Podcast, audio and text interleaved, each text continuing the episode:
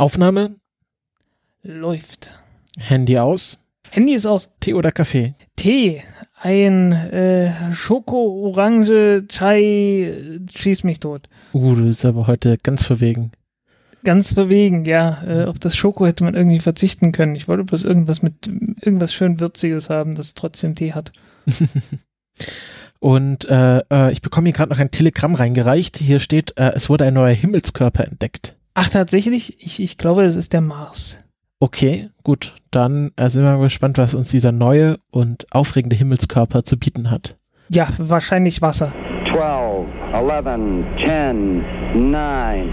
Ignition sequence start. 6, 5, 4, 3, 2, 1, 0. All engine running. Liftoff. We have a liftoff.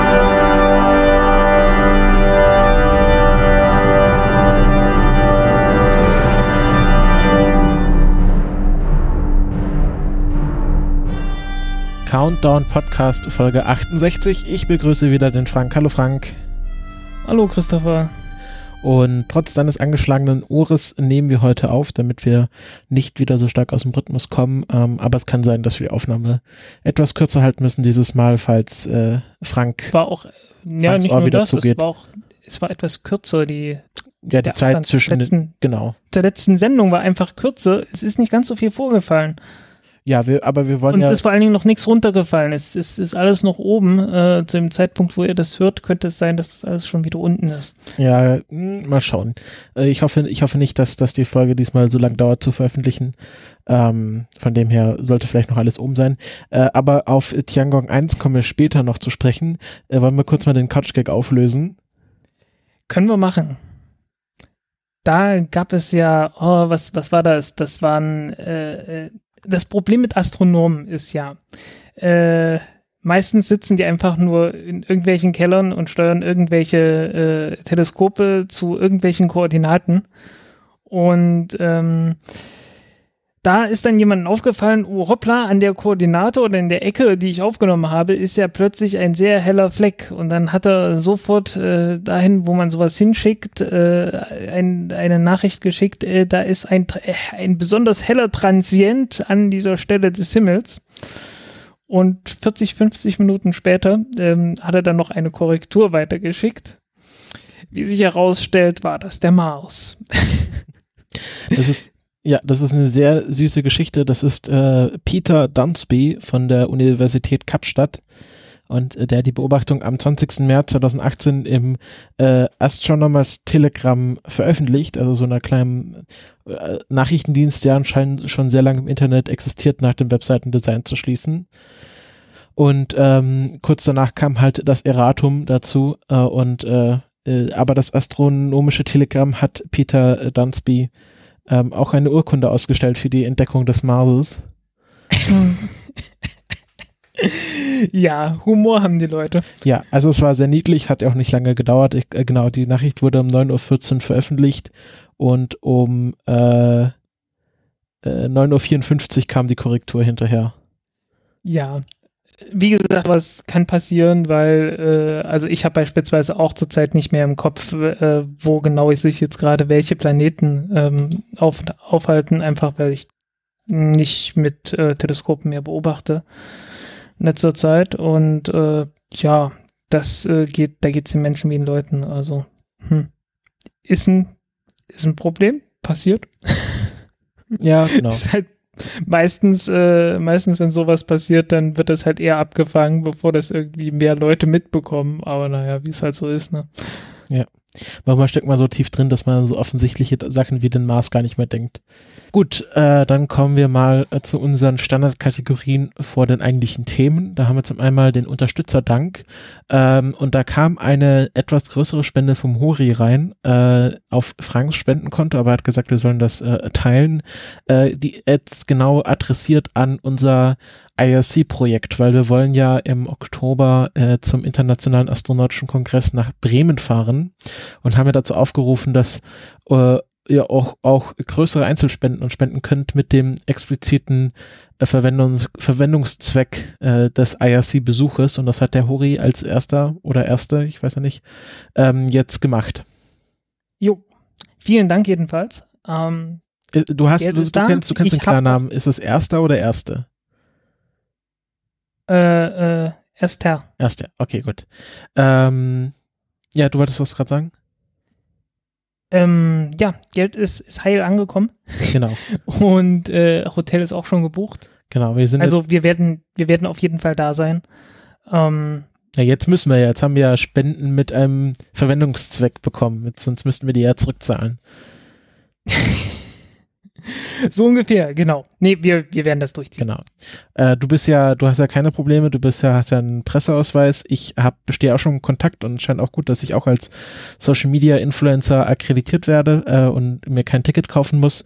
Ansonsten äh, müsste ich, äh, glaube ich, nochmal 100 Euro für ein Studententicket zahlen, was im Notfall auch möglich wäre. Also es, sagen wir mal, zu äh, 90 Prozent fahren wir dorthin und äh, sind schon sehr gespannt. Ähm, sollen jetzt, glaube Mitte April werden die ähm, wird das Programm veröffentlicht. Das haben irgendwie über 4000 ähm, Abstracts eingereicht bekommen im, im, Tech, im technisch-wissenschaftlichen Bereich der, des Kongresses und ähm, ja, bin schon sehr gespannt, wie das laufen wird. Elon Musk wird ja wahrscheinlich dort auch wieder einen seiner Vorträge halten.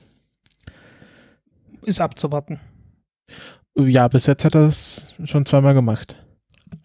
Ja, hm, das letzte und das vorletzte Mal, ne? Ja, genau. Und ähm, Wobei das letzten Endes, äh, ich habe da begrenzte Erwartungen dran, weil ähm, Ja, letzten Endes du kannst sowieso keine Fragen mehr stellen, nachdem die Leute da sich beim vorletzten Mal so besoffen haben. Ich weiß nicht, äh, war das war es beim vorletzten Mal besoffen oder bekifft? Das, ähm, hm, da müsste man schauen, wie weit die Legalisierung von Marihuana in New Mexico zu dem Zeitpunkt fortgeschritten war. War es Ja, Mexiko es- oder es New war Mexico? Ich glaube, es war New Mexico, oder? War doch USA. Nee, Mexiko. Oh, ich meine, nee, ich glaube, es war Mexiko. Okay, ähm, Mexiko, Marihuana legal? Äh, nee, äh, soll 2018 soll Marihuana ähm, legalisiert werden in Mexiko. Dann waren sie offiziell nur betrunken. Dann waren sie offiziell nur betrunken und inoffiziell bekifft. Auf jeden Fall haben sie, das war aber auch ein bisschen äh, ein Organisationsfehler. Man hätte die Fragen vor screenen müssen und äh, schauen müssen, was da für Schwachsinn kommt. Aber ja, Ja. Ähm, ich kenne das immer bei den, äh, es gibt diese Long Now Foundation ja, und äh, die haben so Seminare, was letztendlich Vorträge sind, da werden dann auch Publikumsfragen gemacht und da heißt es einfach, äh, ihr habt Karten, äh, während des Vortrages gehen Leute rum, ihr könnt die denen geben und äh, es wird dann äh, diskriminierend ausgesucht, welche Frage vorgelesen wird und der wichtigste Diskriminierungsgrund ist, äh, dass die Frage lesbar ist. lesbar geschrieben hilft. Ähm, ja, also herzlichen Dank dafür, Hori, und wir möchten auch gern allen unseren namentlichen äh, Spendern und Spenderinnen auf Patreon danken. Und äh, diesmal sind das der Johannes, Jochen, Ronald, Thomas. Ähm, ich möchte hervorheben mal ganz kurz äh, außer der Reihe, dass der Ronald mittlerweile unser fleißigster und andauerndster Spender ist, äh, Lifetime, also auf die Gesamtzeit gesehen. Ähm, also hier nochmal besonderen Dank dafür.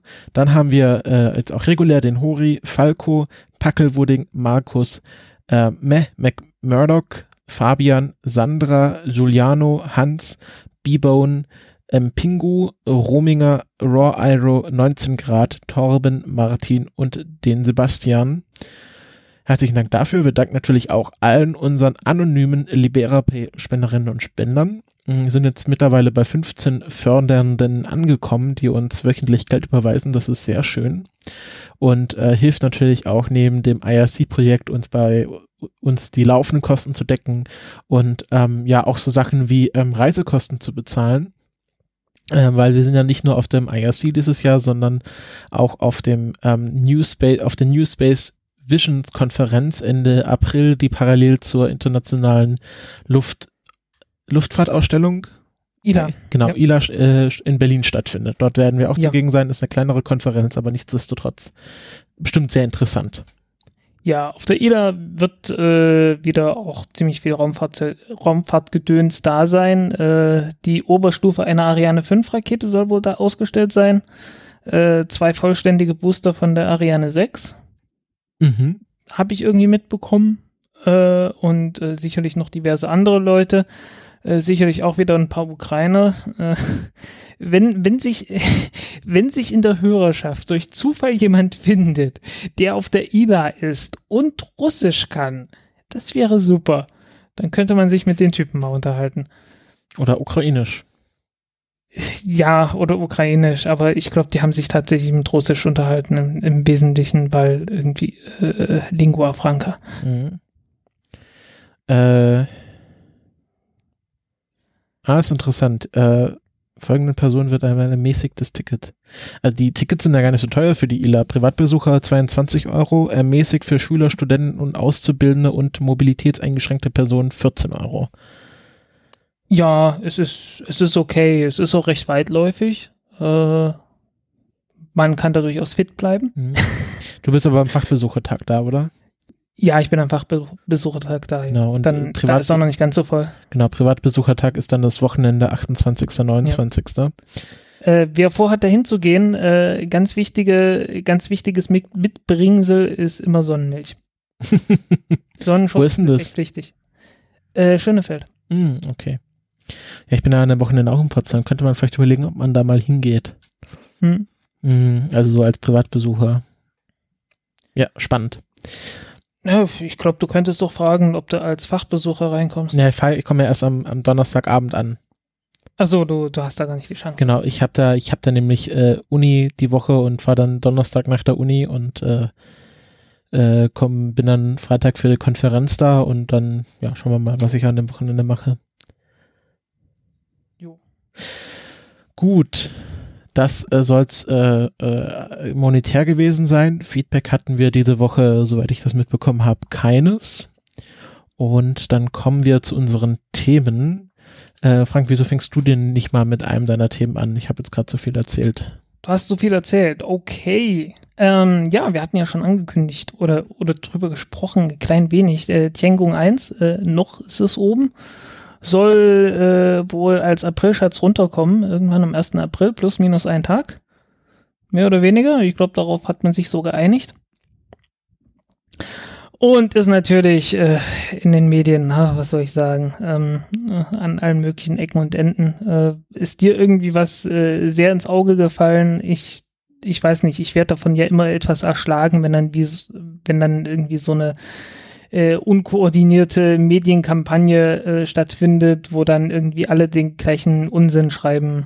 Und dann kann ich nicht mehr sagen, Also, äh, wer was ich Blödsinniges geschrieben hat. Mal in den Heise-Artikel reingelesen, der behaupt, äh, behauptet, die äh, Station sei außer Kontrolle geraten, was ja im Grunde auch stimmt, aber es klingt so ein bisschen äh, wie, äh, wie so, kennst du diesen Katastrophenfilm, wo so ein Atom, nuklearer Atom-Truck außer Kontrolle gerät und aufgehalten werden muss? Wie heißt denn das?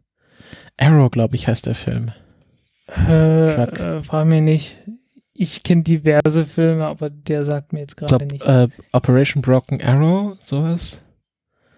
Ja, aber Operation Broken Arrow, war das nicht irgendwie was mit. Genau, also Operation Broken Arrow ist der, also Broken Arrow ist ein Codewort für das US-Militär für Un- und Zwischenfälle, in denen Nuklearwaffen involviert sind. Und Ja, ja, wenn, wenn irgendwie so ein Flugzeug langgeflogen ist und äh, eine Atombombe nebenbei verloren hat. genau, und äh, Operation Doppelpunkt Broken Arrow ist ein US-amerikanischer Actionfilm äh, des Regisseurs John Woo aus dem Jahre 1996, besetzt mit John Travolta und Christian Slater in den Hauptrollen unter anderem. Ähm, und genau, da geht's halt darum, dass äh, genau, Tarnkappenbomber, Testflugzeug, Schleudersitz, äh, Söldner, ähm, genau, und es geht, genau, es geht um einen Zug, der eine Nuklearbombe transportiert und äh, Ah, okay, der außer Kontrolle gerät oder gekidnappt wird. Also genau, daran, daran Ich muss man denken. irgendwas mit, ich hatte irgendwas mit Flugzeugen im Kopf und vielleicht noch mit Helikoptern, aber, aber nicht mit einem Zug. Genau, es, es geht um Äh, einen Zug. Okay. Muss den vielleicht irgendwann nochmal angucken. Sehr, sehr lange her. Und ähm, genau, also äh, man denkt so ein bisschen an außer Kontrolle geraten, aber im Grunde, ja, hat man, haben die Chinesen gesagt, ja, brauchen die nicht mehr und jetzt stürzt sie halt irgendwann mal ab. Äh, nee, nicht so ganz. Äh, die, die Mission von Tiangong 1 ging offiziell bis 2013. Und äh, dann war aber sehr schnell absehbar, äh, dass die nächste Raumstation Tiangong 2 äh, etwas später kommt. Also irgendwie gab es Verzögerungen irgendwelche Probleme. Wahrscheinlich äh, auch äh, im Zusammenhang damit, dass Tiangong 2 ja dafür gedacht ist, dass man, und ja, haben sie ja gemacht, ne, äh, dass man auch einen Frachter mit hochschickt und äh, da Docking-Manöver übt, äh, nachgetankt, also äh, den Treibstofftransfer hat man geprobt und so weiter und so weiter. Und das Ding musste gestartet werden mit einer Langen Marsch 7 Rakete, beziehungsweise ja doch Langen Marsch 7 Rakete und äh, aus dem Weltraumbahnhof Wenchang und das hat sich irgendwie alles zusammen äh, etwas verzögert und äh, dann war halt klar, okay, äh, wir können das Ding jetzt runterholen, aber dann haben wir keine Raumstation mehr oben. und dann äh, wurde halt die, die Mission verlängert. Und ja, man hat regelmäßig den Orbit von der Raumstation wieder angehoben. Und äh, irgendwann so 2016 hat man dann zwischendurch äh, mindestens mal kurzfristig, aber wahrscheinlich auch dauerhaft äh, den Kontakt verloren. Und seitdem äh, ist das, ist die Raumstation halt einfach bloß im All getrieben. Mhm. Langsam, rotierend und äh, ja, halt ohne Antrieb, ohne Lagekontrolle, ohne alles. Und äh, ja, das geht halt eine Weile gut, äh, bis es nicht mehr gut geht. Und äh, jetzt ist halt klar, äh, in den nächsten Tagen wird sie definitiv abstürzen. So ganz genau weiß der, also den, den genauen Absturzzeitpunkt festzulegen, ist immer sehr, sehr schwierig, weil ähm, Atmosphäre. Hier unten äh, ist das alles ziemlich gut vorhersehbar, was für einen Druck man hier unten hat. Äh, Gibt so leichte Schwankungen aber äh, weiter oben in den oberen Atmosphärenschichten, da ist das alles immer ziemlich schwierig. Also da kann sich der Luftwiderstand doch mal erheblich ändern. Äh, einfach bloß, weil die Sonnenaktivität beispielsweise die oberen Atmosphärenschichten anheizt und äh, plötzlich dehnt sich die Atmosphäre aus oder äh, ist, ist besonders wenig Aktivität los und äh, die, obere, die obere Atmosphäre kühlt aus und so weiter und so weiter. Also da kann alles Mögliche passieren. Ähm, also das ist dadurch keine exakte Wissenschaft, äh, wie lange es genau braucht, bis so ein Stück äh, Weltraumschrott halt so weit abgebremst ist, dass es äh, ja, das halt äh, runtergefallen ist aus dem Orbit. Und entsprechend äh, redet man und diskutiert man darüber jetzt schon seit letztem Jahr, seit weiß wie vielen Monaten. Ähm, es gibt äh, von der ESA eine internationale Beobachtungsmission, ähm, bei der die Raumstation halt regelmäßig beobachtet wird. Ähm, äh, es gibt jede Menge Begleitung durch die Presse, es gibt äh, Bilder, es gibt äh, diverse Horror-Stories, die irgendwie alle ganz furchtbar sind. Ähm, aber Fakt ist, äh, das Ding wiegt acht Tonnen und am 28. Januar dieses Jahr, also vor genau zwei Monaten jetzt zum Zeitpunkt der Aufnahme, ähm, ist eine zweite Stufe von einer Zenit-Rakete abgestürzt. Ähm, über Peru sind noch Teile runtergekommen, die wurden dann später aufgesammelt. Ähm, das Ding wog acht Tonnen. Kein Schwein hat davon irgendwas mitbekommen, äh, außer die Leute in Peru und die Leute, die diverse Raumfahrtseiten irgendwie lesen. Und äh, es gab keine internationalen Beobachtungen, es gab keine Zeitungsartikel, es gab gar nichts. Das ist nämlich äh, ziemlich normal eigentlich, äh, dass so ein Zeugs auch mal runterkommt. Ähm, man versucht das natürlich nicht äh, unkontrolliert zu machen, aber ähm, passiert halt. Auf der einen Seite halt durch, durch technische Fehlfunktionen auf der anderen Seite, äh, ich glaube, bei der Zenit-Rakete ist das tatsächlich so gedacht einfach. Äh, ich glaube, auch bei den langen Marschraketen ist das so. Ähm, bei der Ariane 5 Rakete, die Oberstufe, die dann ausgestellt wird, auch auf der ILA, äh, diese ECA-Oberstufe, ja, die hat ein Triebwerk, das kann nur einmal gezündet werden und äh, ja, dann wird der Satellit ausgesetzt und ähm, ja, das war's, weil du kannst das Triebwerk nicht nochmal zünden, selbst wenn du noch irgendwie Treibstoffreste hast äh, du kannst damit nichts mehr machen. Also du kannst dann wirklich nur noch abwarten, dass der, dass die Oberstufe ähm, ja wieder zurückfällt. Und du kannst gleichzeitig auch nicht sagen, ähm, du startest die Rakete so, dass die Oberstufe in einen Orbit kommt, äh, der dann gezielt an einen ganz bestimmten Punkt der Erde irgendwo in die Atmosphäre eintritt, weil ähm, wenn es irgendwelche Probleme gibt mit dem Satelliten, äh, nachdem der ausgesetzt wurde, ähm, dann hat der Betreiber dann das gleiche Problem. Dann verliert er den Satelliten sofort, auch wenn irgendwie bloß äh, im ersten Anlauf die Kommunikation irgendwie etwas schief gegangen ist oder irgend sowas. Ne?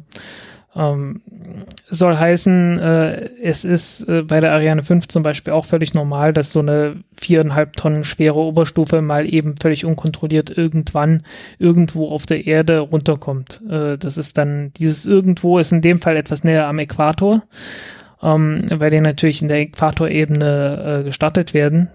Das verschiebt sich dann zwar immer noch mal etwas, äh, ist also nicht ganz perfekt, aber äh, letztendlich läuft es darauf hinaus. Und es gibt auch jede Menge andere Raketenstufen, die einfach bloß noch irgendwo äh, rumhängen in irgendwelchen Orbits, langsam aber sicher runterkommen und so nach und nach alle paar Monate beziehungsweise alle paar Wochen oder wie auch immer ähm, halt in die Atmosphäre eintre eintreten und äh, ja, kommt jede Menge Müll eigentlich runter. Äh, auch ziemlich unkontrolliert und äh, ja, immer wenn man in so einem Tank äh, hat man ja diese Druckflaschen, äh, was der eine oder andere ja noch weiß äh, von der Falcon 9 Rakete, äh, wo so eine Druckflasche äh, ja explodiert ist bei dem Test am Boden. Und äh, bei dem Fehlstart war es ja auch das Problem, äh, dass sich so eine Druckflasche gelöst hat und damit den Tank von innen demoliert hat. Ähm, diese Dinge sind eigentlich ziemlich stabil, weil die sehr viel Druck von innen aus, äh, aushalten müssen und die haben ganz gute Chancen, so ein, so ein Wiedereintritt auch mal zu überstehen. Ähm, so ähnlich ist es auch mit Treibstofftanks. Äh, es gibt ja jede Menge Triebwerke, die keine eigene Pumpe haben, sondern einfach dadurch äh, der Treibstoff reinkommt in das Triebwerk, dass man halt ziemlich viel Druck im Tank hat. Und diese Tanks müssen entsprechend stabil gebaut werden und die überstehen dann auch gerne mal den Wiedereintritt, äh, genauso wie irgendwelche Feststoff-Triebwerksstufen, äh, bei denen letztens das gleiche gilt äh, sowas wie diese Star 48 Oberstufe, die von den Amerikanern gerne mal benutzt wird. Ähm, alle möglichen, alle möglichen Dinge kommen irgendwann wieder runter und ab und zu übersteht auch mal ein Teil was. Ähm, soweit ich weiß, gibt's aber keine dokumentierten Fälle, dass tatsächlich äh, jemand mal schwer verletzt wurde von irgend sowas. Weil meistens sind die Dinger klein. Ähm, es gibt auch ein paar größere Teile, die runtergekommen sind. Äh, ich habe auf so einer Seite, die ist auch verlinkt in meinem Artikel, äh, hatte ich auch gesehen, es gab mal ein paar hundert Kilo schwere Teile, irgendwelche Kosmos-Nutzlasten, äh, die gestartet wurden von den Sowjets, äh, was einfach bloß irgendwie Stahl war. Äh, irgendwelche Stahlplatten ich schätze, das waren irgendwie so Testnutzlasten, was man halt so hochschickt, anstatt wenn man gerade kein Auto zur Hand hat oder so, ne? Und äh, ja, die sind dann halt auch irgendwann runtergekommen. Und weil es relativ solides Zeug war, äh, ist das dann halt auch ziemlich schwer gewesen. Aber ist halt irgendwo unbewohnt runtergekommen. Also wir haben auf der Welt ungefähr 15 Menschen pro Quadratkilometer. Äh, größtenteils natürlich deswegen, weil sehr viel Wasser auf der Erde ist. Aber wenn man sich überlegt, okay, auf einen Quadratmeter hat man 15 Leute, ist es relativ unwahrscheinlich, dass man damit jemanden trifft. Ja, und es sind ja auch schon, äh, also es ist ja nicht so, als hätten die Chinesen kein Problem mit herunterkommenden Raketenteilen, die Menschen treffen, aber das ist dann halt mehr eher kurz nach dem Start als kurz vor das, der Landung. Ja, darauf habe ich auch hingewiesen in meinem Artikel, weil äh, ist einfach notwendig. Also das, das größte Problem mit chinesischem Weltraumschrott äh, haben die Chinesen tatsächlich selber. Ja. Ähm, im Wesentlichen halt wirklich nur von äh, Xishang aus, äh, also von dem äh, südlichen in, in Sichuan, äh, weil Sichuan vergleichsweise dicht besiedelt ist. Er gehört nicht gerade zu den besonders dünn besiedelten Gegenden von China, äh, wie oben innere Mongolei oder sowas. Naja, da, da passiert dann nicht viel. Äh, so ähnlich wie auch in Kasachstan, ähm, was halt sehr dünn besiedelte Gegenden sind. Da kann man durchaus Ecken finden, wo man sagt, okay, ich starte eine Rakete und das Ding kommt irgendwo runter, aber äh, da ist kein Haus weit und breit oder so. Äh, das ist in China, gerade unten in Sichuan, dann nicht mehr so. Mhm. Ähm, ja, also ich, äh, ich hatte heute den Gedanken, äh, dass es ja doch bei Asterix und Obelix war es doch immer so, dass die, dass vor allem der Chef des Dorfes doch immer Angst hatte, dass ihm der Himmel auf den Kopf fällt. und hier wohl der Himmelspalast, ja. Genau, ähm, ich habe das auch in unserem äh, Twitter-Account mal vertwittert, äh, den Comic, den passenden Comic dazu. Ähm, Ja, also äh, wir brauchen alle keine Angst vor Tiangong 1 haben. Mm, Es wird vielleicht. Äh, alleine schon deswegen, weil äh, die Raumstation ist auf einem äh, um 43 Grad gene- geneigten Orbit. Äh, das heißt, äh, die biegt immer so südlich von Österreich nach Süden wieder ab. also vielleicht Österreich kommt. maximal in die Alpen rein. Ja, weiß ich nicht. Ich glaube, Mallorca war gerade noch drin. Ach stimmt, das war in der Bildzeitung, äh, genau. Ob, Da war irgendwas, ne? die Raumstation Malle trifft. Naja, schad, schad drum wäre es nicht, vielleicht um die schöne Insel. Ähm, genau. Das äh, soll's, äh, glaube ich, zur Tiangong Ja. 1 sein. Alles nicht so schlimm wie gedacht. Also ich sag mal, ich, ich habe so noch ein bisschen spekuliert. Äh, eventuell äh, kann es auch sein, dass die tatsächlich noch Kontakt zu der Raumstation haben, aber halt äh, einfach keine Kontrolle mehr haben im Sinne von, äh, also Mhm. keine direkte Kontrolle im Sinne von irgendwie, sie können noch drei, irgendwie Triebwerke benutzen oder Gyroskop benutzen oder irgend sowas. Ähm, weil es wird immer wieder sowas gesagt wie, ja, wir werden die gezielt in den Pazifik run äh, runterbringen. Und theoretisch könnte man natürlich so eine Raumstation auch ohne direkten, Tri direktes Triebwerk äh, ja steuern, zumindest halt oder beeinflussen, indem man zum Beispiel die Solarsegel einfach anders stellt, weil ähm, die müssen ja der Sonne folgen und äh, sind deswegen durchaus drehbar gelagert, so dass man die auch ansteuern kann. Und dann könnte man damit beeinflussen, wie groß der Luftwiderstand jetzt gerade ist und äh, einfach zum Zeit zum richtigen Zeitpunkt die sozusagen quer stellen, äh, so dass der so dass der Widerstand etwas größer wird oder halt flach stellen, so dass er etwas niedrig, etwas äh, weniger wird und äh, auf die Art und Weise die Höhe etwas manipulieren und äh, dann vielleicht so ein großes Ziel wie den Pazifik äh, vielleicht doch etwas besser trifft als sonst. Ähm, ob das so ist, ich habe nichts dergleichen gehört, deswegen das ist totale Spekulation. Ich sag bloß, wäre eine theoretische Möglichkeit. Mhm. Ähm, der, es gibt hier einen Twitter-Account, der heißt äh, Itzalpin, Itzalpin, ähm, der immer aktuelle Vorhersagen twittert und der hat jetzt sein, sein, äh, sein Vorhersagenfenster auf einen Tag plus minus reduziert. Also es waren ja noch Ja, zwei Tage plus minus und jetzt sind wir bei einen Tag plus minus, also 1. April 20 Uhr UTC plus minus ein Tag. Also plus minus 24 Stunden. ja. Äh, und jetzt fragt uns bitte nicht, wo genau dieses Ding runterkommen wird, weil der Tag hat bekanntlich 86.400 Sekunden. Äh, das Ding bewegt sich mit äh, 7,8 Kilometern pro Sekunde, soll heißen, der Pfad entlang der, entlang die, entlang der die Station runterkommen könnte, hat eine Länge von bescheidenen 1,3 Millionen Kilometern. Irgendwo da kommt's runter. äh, ja, das ist das, was eine Unsicherheit von einem Tag halt bedeutet. Ne? Ähm, genau. Was aber schon unten ist und das äh, wesentlich früher als angenommen, ist der Humanity Star von Rocket Labs. Äh, ihr erinnert euch, äh, Human äh, Rocket Labs, die Firma mit der Elektronrakete, ähm, hat, hatte eine geheime Nutzlast, eine kleine Diskokugel, äh, die am Nachthimmel geheime Oberstufe. Genau, geheime Oberstufe, geheime Diskokugel. Ähm, und diese Diskokugel sollte äh, vom, von der Erde aus mit bloßem Auge zu sehen sein, weil es im Grunde ein äh, großes Polygon mit vielen Spiegeln dran war. Und Ich habe auch mindestens eine Aufnahme gesehen. ja, und ähm, es hieß, äh, neun Monate soll, soll der Humanity Star im Orbit sein und dann durch ähm, Bremsverluste allein von alleine wieder runterkommen.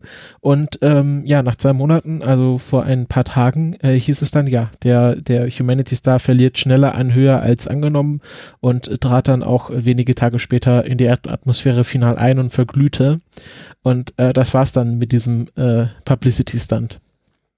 Ja, gut, kann man mal gemacht haben. Äh, Ich habe, wie gesagt, ich habe noch keinen gehört, der ernsthaft davon gestört wurde.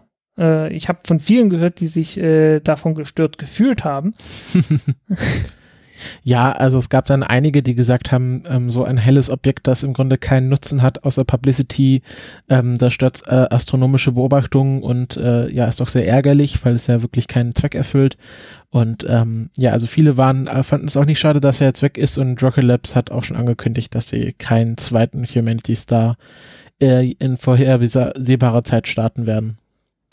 Ja, also der, der Shitstorm fand ich irgendwie etwas, etwas unpassend, ehrlich gesagt, äh, weil wie gesagt, es war relativ, äh, ja, dadurch, dass er, durch diesen Disco-Kugel-Effekt hat man tatsächlich äh, den Vorteil, dass man äh, den größten Teil des Himmels damit eben nicht irgendwie voll, äh, ja, irgendwie halt belästigt sozusagen. Und ähm, die meisten Satelliten sind halt äh, haben halt eine Form, wo sie in alle Richtungen Licht irgendwie reflektieren. Also heißen einfach, wenn die da sind, äh, da sind die dann einfach hell. Äh, einfach bloß, weil sie gerade an der Stelle des Himmels sind. Und das war bei dem Humanity Star halt nicht so. Äh, der hat halt irgendwie geblinkt bloß und dann immer nur ganz kurz und selbst hat er halt eine sehr bescheidene Helligkeit gehabt. Ähm, und vor allen Dingen, äh, dadurch, dass der in einem niedrigen Orbit war, war halt wirklich nur in der Dämmerung, wenn überhaupt, dann zu sehen. Und äh, ja, manchmal ein bisschen die, die, äh, die Kirche im Dorf lassen, das wäre manchmal schon angebracht. Durchaus hilfreich. Weil äh, an sich wäre, war das eine ganz okaye Aktion gewesen. Es war begrenzt, äh, es war nicht übertrieben, es war nicht irgendwie ein, ein großes Coca-Cola-Logo, das äh, Kilometer groß ist, so dass es dann jeder von der Erde aus lesen kann oder so. Äh, es war alles sehr, sehr bescheiden gewesen, von daher naja. Ja, Was soll's? Das war's mit dem Humanity Star. Ähm, ein interessantes Projekt, mal was Neues. Ja. Vor allen Dingen, äh, was es gezeigt hat, ist halt, äh, oder wie ja halt äh, nochmal demonstriert hat, äh, ist halt, ähm, wenn du einen Satelliten hast und einfach bloß die Oberfläche vergrößerst, da reicht das eigentlich schon aus, um äh, ja Weltraumschrott halt zu vermeiden, weil es hängt im Wesentlichen bloß davon ab, äh, wie groß die Oberfläche ist im Vergleich zur Masse von dem Ding, ähm, wie lange das Ding da oben bleibt. Äh, das merkt man auch bei Tiangong 1, weil ähm, das Ding hält sich dafür, dass es in so einem niedrigen Orbit ist, hält sich das Ding jetzt echt schon verdammt lange. Ja, gerade mal 200 Kilometern Höhe ist es jetzt und äh, fliegt immer noch rum, wird noch bis Ende der Woche da oben rumfliegen. Äh, und das ist für, für gerade mal 200 Kilometer Höhe eigentlich schon gar nicht mal übel. Ja, mm, es wird auch spekuliert, warum er es, warum er jetzt so viel früher runtergekommen ist als eigentlich angenommen. Und es wird angegeben, dass er zum einen eine ungewöhnliche Form für einen Satelliten hatte und dadurch äh, herkömmliche Berechnungsmodelle wahrscheinlich nicht so genau waren und er auch eine große, äh, eine geringe Dichte hatte. Also ist ja im Grunde ein hohler Ball und dadurch nicht sehr massiv und deswegen konnte er einfach von, einfacher von den Atmosphärenrückständen in dem Orbit abgefangen werden. Ja, deswegen gibt es ja auch jede Menge äh, Versuche, irgendwelche Segel an irgendwelche Satelliten dran zu basteln. Ja, hat ja hier der Flying Laptop, hat ja sowas. Ja, äh, es gab noch andere. Äh, ich weiß, bei, der, bei dem ersten Falcon 1 Flug, beziehungsweise bei dem dritten Falcon 1 Flug, äh, da war sowas dabei. Oh, nannte sich das Ding Lightsail oder sowas? Nee, Lightsail hm, ist was anderes. Das ist von der ich weiß, dass äh, es, es gab es gab eins, das das das hatte einen falschen Namen letzten Endes. Das das hieß einfach bloß Lightsail.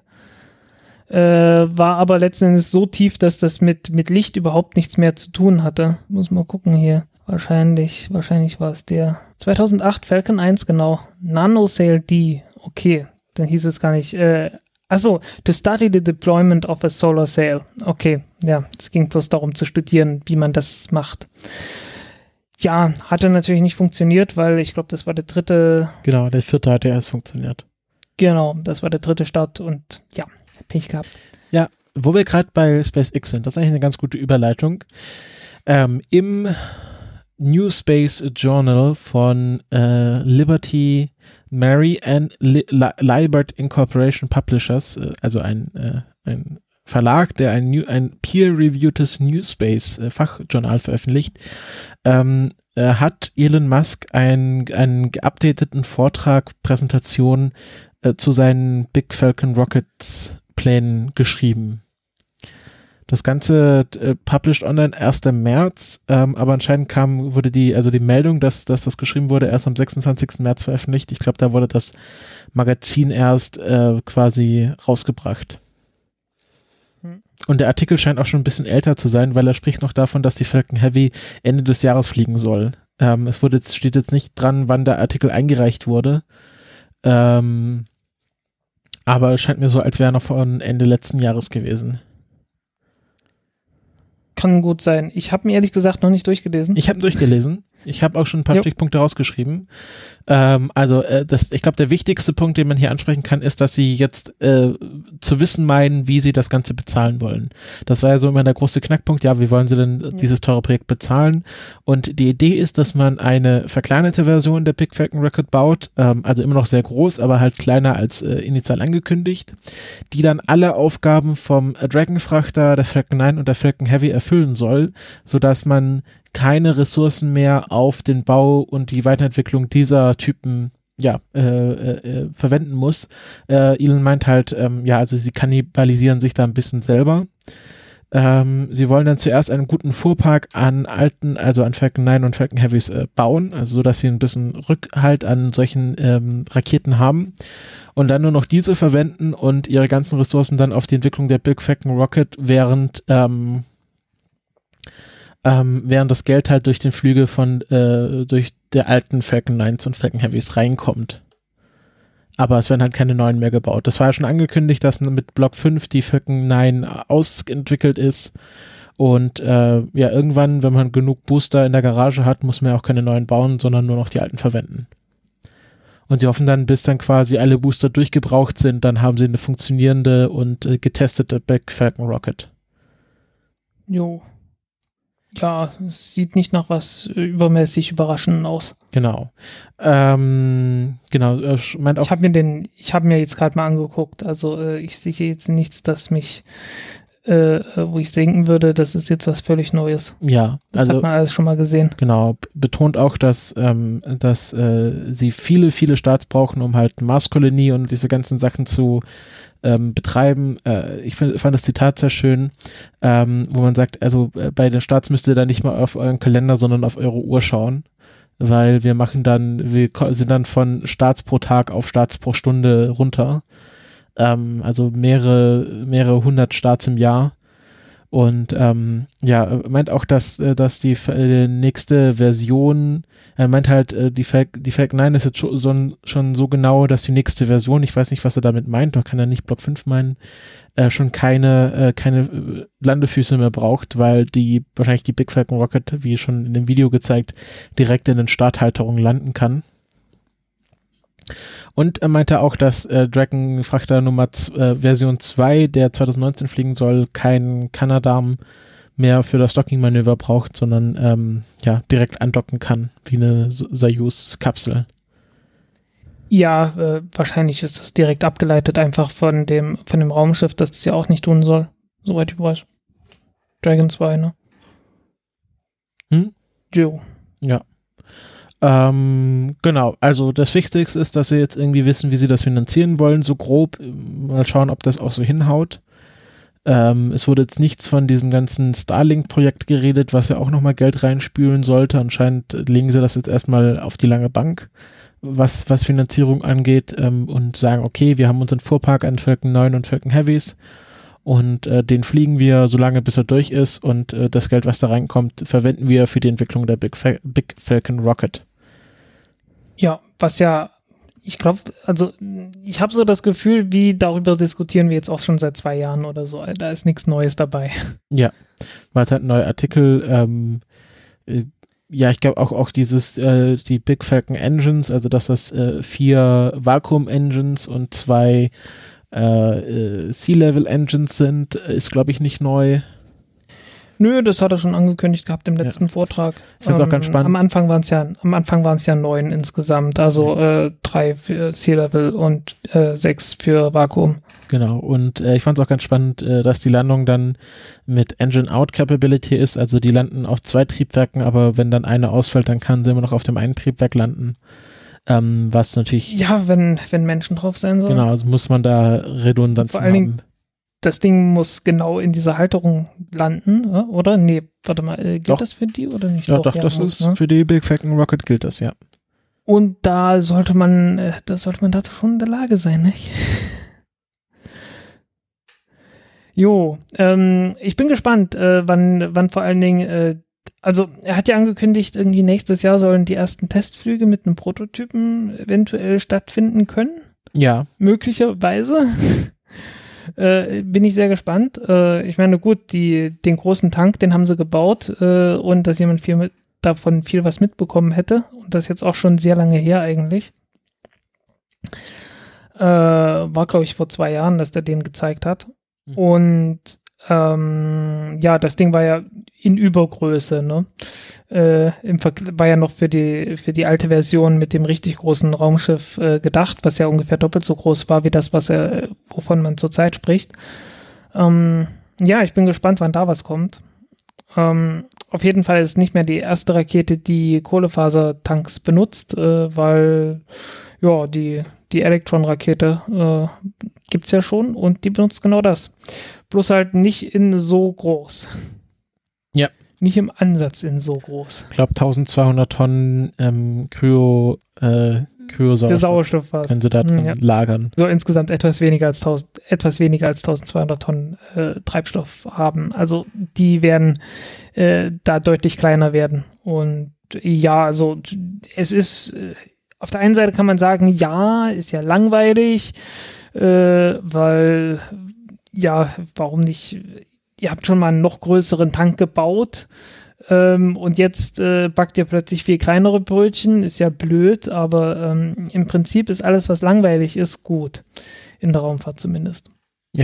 Alles, was aufregend ist, kann sehr schnell sehr schief gehen. Ja, total aufregend war ja auch das James Webb Teleskop. Uh, ja, aufregend ist äh, Definitionssache. es ist äh, nervend aufreibend, Es ist- wahrscheinlich für viele. als es vorgeschlagen wurde, irgendwann in den 90er Jahren, äh, da hatte die, die NASA noch diese faster, cheaper, better Mentalität. Also da hat man irgendwie jede Menge komische kleine Raumsonden zusammengebaut, die dann öfters mal einfach nicht funktioniert haben, weil sie einfach nicht genügend Budget hatten. Äh, damals hat man gesagt, ja, wir bauen ein 8-Meter-Teleskop. Und äh, das kostet dann sowas wie eine halbe Milliarde. Wir sind jetzt bei 6,5 Meter Teleskop und das Budget von äh, 9 Milliarden, das vorgesehen war zuletzt, glaube ich. Ja? nee, 8 Milliarden. 8 Milliarden. Naja, es wird jedenfalls überschritten. Also 9 Milliarden dürften es wohl werden. Äh, zurzeit ist wieder mal angekündigt, also der, der Starttermin wird ja immer nach hinten verschoben. Mhm.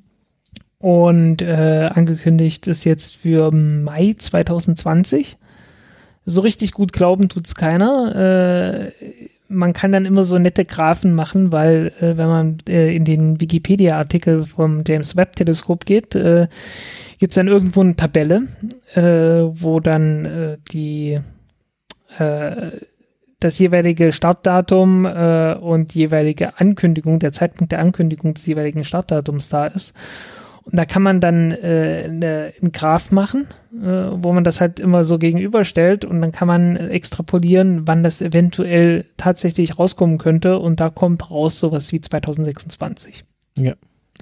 Weil Ähm, halt jedes Jahr wird, äh, für, in jedem Jahr wird der Startzeitpunkt um ungefähr 0,6 Jahre nach hinten verschoben.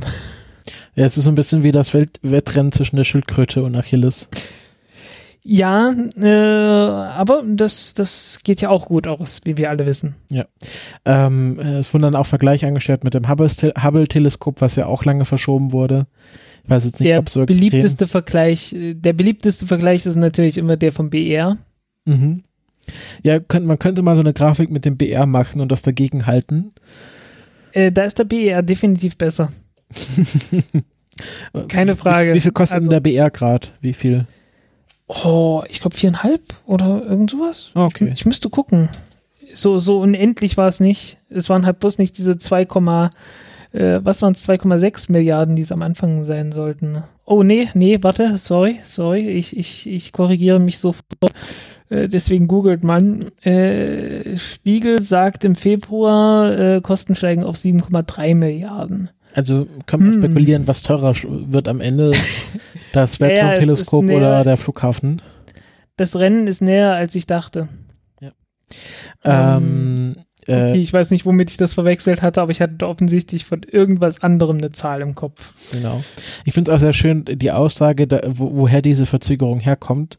Äh, man äh, sagt, also man, es sind neue Probleme aufgetreten und man versteht jetzt besser, dass die alten Probleme noch schlimmer waren als vorangenommen.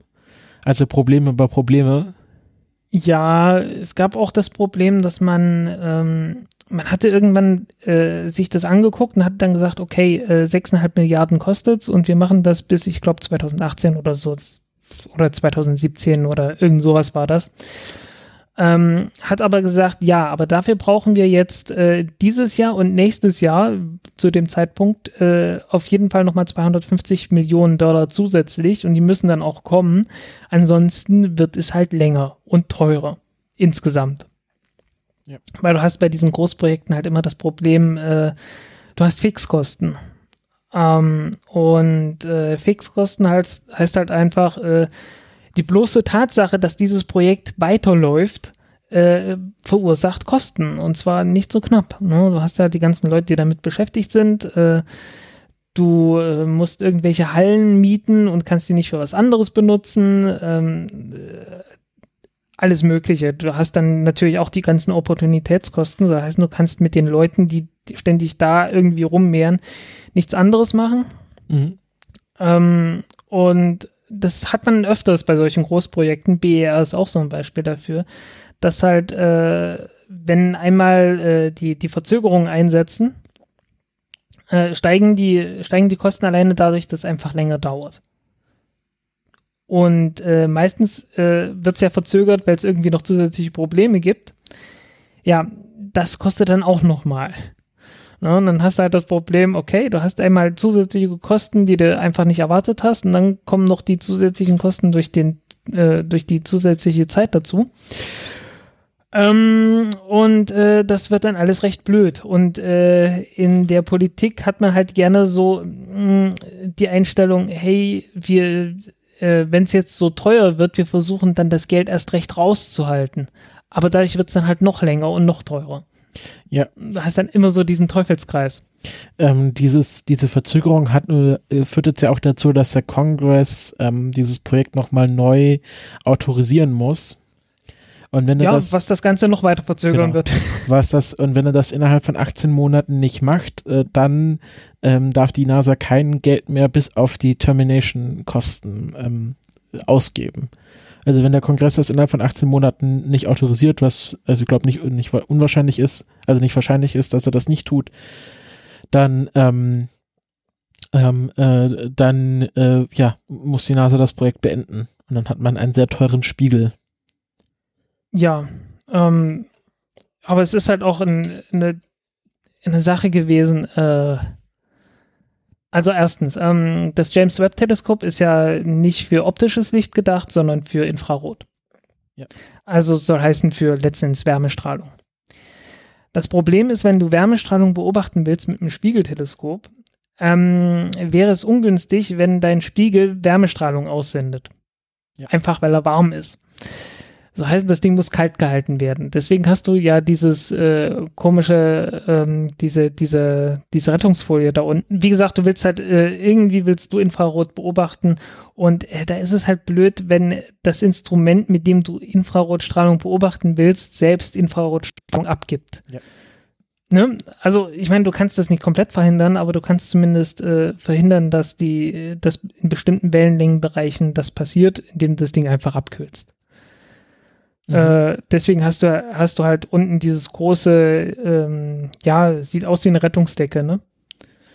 Und äh, das muss halt auch irgendwie ausgefaltet werden und das ist auch das, was zurzeit Probleme bereitet, weil man hat das getestet und hat dort Risse gefunden, Mhm. äh, teilweise 10 Zentimeter groß und ähm, man ist sich halt nicht sicher, äh, ich glaube, man ist sich nicht ganz sicher, woran es liegt und vor allen Dingen ist man auch, sich auch nicht sicher, ob das äh, die Mission nicht gefährden könnte. Ähm, mit solchen und ähnlichen Problemen schlagen sie sich halt rum. Dazu kommt noch, das Ding hat einen Spiegeldurchmesser oder soll einen Spiegeldurchmesser von 6,5 Metern haben. Kommt aber in eine Nutzlastverkleidung, die nur 5 Meter groß ist. Das soll heißen, das Ding muss im Orbit auseinandergefaltet und wieder zusammengesteckt werden und das mit einer extrem hohen Präzision.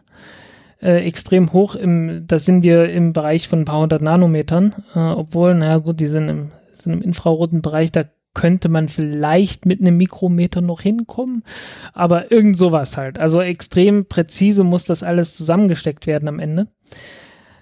Äh, und ähm, ja, ist halt sehr viel komische Mechanik und sehr viel anspruchsvolle und hochpräzise Mechanik im Einsatz, die nicht schiefgehen soll, was man zuvor noch nie gemacht hat. Ähm, und jetzt hat man ein extrem komplexes Projekt einfach am Laufen. Ne? Man hat einmal diesen Hitzeschutz, man muss das Ding äh, irgendwie kalt halten, was und man wusste vorher schon nicht, äh, wie genau falten wir das jetzt alles auseinander und damit gibt es Probleme. Und dann kommt das Ganze mit dem Spiegel noch dazu, was ein viel größeres Problem ist als das. Äh, und äh, man darf auch nicht vergessen, die ganze Mechanik wird gestartet mit einer Rakete, die ganz ordentlich durchgeschüttelt wird. Äh, und ja, das ist, da ist jede Menge, jede Menge Spaß dabei. Und eigentlich, äh, wenn man mal einen ganz kühlen Kopf bewahrt, äh, muss man sagen, das war eine echt doofe Idee. Weil man hätte ja genauso gut sagen können, okay, gut, Hubble, 2,4 Meter Durchmesser, schon ein tolles Ding gewesen. Wir brauchen einen Nachfolger, der etwas größer ist. Warum bauen wir nicht einen, der doppelt so groß ist? 4,8 Meter. Oder viereinhalb Meter oder irgend sowas in der Größenordnung. Irgendwas, das genau in so eine Rakete gerade reinpasst. Und ja, dann ist man so knapp doppelt so groß wie, wie Hubble Space Teleskop dabei. Und wenn man dann sagt, okay, wir wollen damit Infrarot beobachten und wir brauchen da äh, auf jeden Fall so einen Hitzeschirm, ähm, dann kann man sich erstmal darum kümmern, dass das funktioniert, dass man damit Erfahrung sammelt und hat äh, dieses ganze Problem mit dem segmentierten Spiegel nicht. Beziehungsweise vielleicht kann man einen segmentierten Spiegel da einbauen, aber man braucht die Segmente äh, zumindest nicht äh, im Weltall dann irgendwie erst auseinander, äh, auseinanderfalten und dann wieder zusammenbauen und so weiter und so weiter, was man jetzt beim James Webb Teleskop alles machen muss. Einfach die ganze Komplexität da rauszuhalten, soweit wie es nur irgendwie geht und äh, so ein Weltraumteleskop einfach mal so langweilig wie es geht zu bauen äh, damit man damit einfach Wissenschaft machen kann. Weil äh, es darf man nicht vergessen, das Ding kostet auf der einen Seite 10 Milliarden jetzt fast, also oder knapp 9. Ähm, aber es steht halt am Boden und es macht nichts. Ne? Ähm, und wie viel besser wäre es gewesen, wenn man gesagt hat, okay, wir haben jetzt mit Hubble echt Lehrgeld be bezahlt. Äh, wir haben jetzt ungefähr raus, wie man so ein Ding baut. Warum baut man nicht erstmal wieder was wie Hubble? Etwas größer halt nimmt einfach alles an Erfahrung, was man da gesammelt hat, mit äh, und äh, macht das Ganze, das nächste Projekt halt größer, aber so langweilig und so konservativ, wie es erstmal geht, damit man erstmal Wissenschaft damit machen kann. Und äh, ja, das ist letzten Endes so, so die Denke, die mir in der Raumfahrt ja immer wieder fehlt, dass man, dass man da einfach den, den Pragmatismus äh, sehr oft nicht, äh, sehr oft nicht dem Raum gibt, den er, den er eigentlich haben müsste. Ja, ja. Ähm, Wenn es tatsächlich erst 2026 fliegen sollte, dann können sie vielleicht äh, auf die Big Falcon Rocket umschwenken, weil die hat eine Fairing von 9 Metern. Ja, das ist zu spät. Ich meine, äh, der ganze Mechanismus ist ja jetzt drin. Wie Mechanismus? Na, der ganze, der ganze Faltmechanismus für den Spiegel. Ja, gut, aber dann können sie es ja ausgefaltet lassen und einfach. Ja, aber dann kannst du auch gleich wieder komplett neu anfangen. Ja, werden wir dann sehen. Also ich, ja, ähm, Hubble Space Telescope war ja selber irgendwie so ein, so ein Ding, das äh, viel Zeit gebraucht hat, äh, über Budget war, zu spät gekommen ist. Ähm, ja, also hätte man einfach bloß eine, eine, eine, möglichst einfache, möglichst vereinfachte Kopie von Hubble gebaut, dann wäre man wahrscheinlich damals mit der, mit der halben Milliarde oder so hingekommen und man hätte halt ein zweites Hubble-Teleskop gehabt. Wie wäre es damit gewesen? Also man, man kann sich doch, äh, äh, man kann sich sehr viele Dinge vorstellen, die man mit dem Geld echt besser hätte machen können. Ähm, und das ist jetzt äh, das ist halt jetzt keine, keine bloße Kritik von wegen, ach ja, Raumfahrt ist doch alles scheiße, ist doch nur Geldverschwendung, sondern äh, diese Entscheidung war einfach mal schlecht. Also diese ganz konkrete Entscheidung, die man dort getroffen hat, war halt einfach nur schlecht, war über, überambitioniert und äh, ja, äh, halt nicht mit, mit kühlem Kopf gemacht. Ne? Mhm.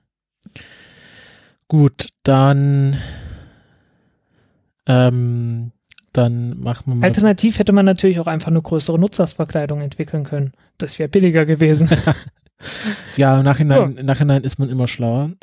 Ich meine, so eine, so eine Ariane 5 Rakete, die hat halt schon einen Durchmesser von äh, 5,4 Metern. Und da kannst du auch eine 7 Meter Nutzlastverkleidung oben drauf, pass, äh, oben drauf packen, ohne dass du zu viel Probleme mit Aerodynamik oder so bekommst. Das Ding muss halt bloß irgendwie entwickelt werden, damit es entsprechend stabil ist und so weiter und so weiter. Aber es geht, so prinzipiell, ne? Und das hätte jetzt keinen mehrstelligen Milliardenbetrag gekostet, das zu machen. Machen wir mal weiter mit äh, ja. optimistischeren Themen ja, die NASA hat sich jetzt dazu entschieden, doch äh, bei der nächsten Discovery-Mission äh, Radioisotopenbatterien zu erlauben. Ähm, die Discovery-Missionen sind ja die Deep Space ähm, äh, am Rande des Universums, nicht ganz, aber am Rande der, des Sonnensystems operierenden Missionen. Ich glaube, New Horizons war auch eine Discovery-Mission. Ja, ich glaube. Ja, ähm, und ich glaube, sie haben noch eine im Budget Genau, das Discovery-Programm. Ich öffne das mal auf.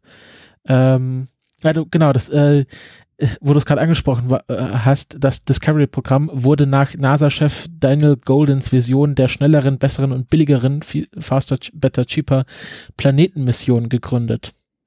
Genau.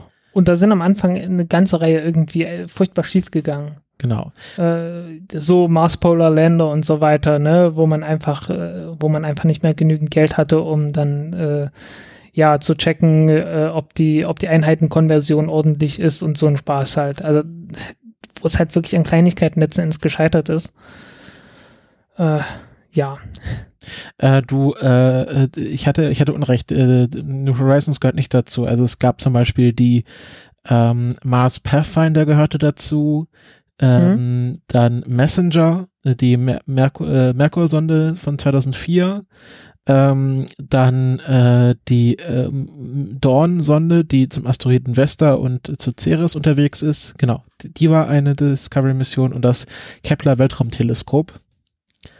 Und geplant sind jetzt noch InSight, ähm, das ist ein Marslander, ähm, der 2000, im Mai 2018, also bald starten soll. Äh, ja. Genau. Dann Psyche, äh, ein Orbiter für den Asteroiden Psyche, Start für 2023 geplant und Lucy, der zu den Troja Trojanern von Jupiter unterwegs sein soll. Und der soll 2021 starten. Und äh, vorgeschlagen, äh, genau, unter den drei Projekten, genau, die vorgeschlagen sind, sind äh, Insight, äh, also wahrscheinlich nochmal was anderes als das schon passierte Insight. Ähm, dann Titan Mare Explorer, Time, äh, eine Raumsonde, die äh, auf dem Methansee vom Titan wassern soll, also ein Wasser, ja. also Methanen soll. äh, und dann Comet Hopper, äh, Codename Chopper. Ähm, eine Sonde, die auf einem Kometen landen soll und mehrfach den Standort wechseln kann. Hm. Genau. Und diese Mission ähm, diese Finalisten, also noch keine offiziellen Finalisten, die offiziellen Finalisten werden 2019 im Februar bekannt gegeben und äh, Start soll spätestens Ende 2026 erfolgen. Und ähm, diese Missionen dürfen jetzt doch äh, Radioisotopenbatterien mit Plutonium 238 verwenden. Ja. Genau, das ist ja ähm, dieses, dieses bestimmte Plutonium-Isotop ähm, ging ja dann zur Neige und äh, die Produktion wurde ja letztes Jahr wieder aufgenommen oder vor, wie, wie lange machen die das schon jetzt wieder? War eine Weile, ich habe es nicht mehr im Kopf. genau. Ähm, und äh, geplant sind diese Radioisotopenbatterien bisher für den Mars, Mars Rover 2020. Ähm, die eine Dragonfly-Mission, die vielleicht kommt, das ist ja eine Finalistin und zukünftige Mondlander. Und da gibt es sozusagen ein Vorzugsrecht äh, für diese Mission auf Plutonium 238. Und deswegen ha haben sie gesagt, ja, vielleicht doch lieber die Discovery-Mission ohne Plutonium planen, weil sonst haben wir am Schluss keines und müssen die Mission verschieben oder absagen.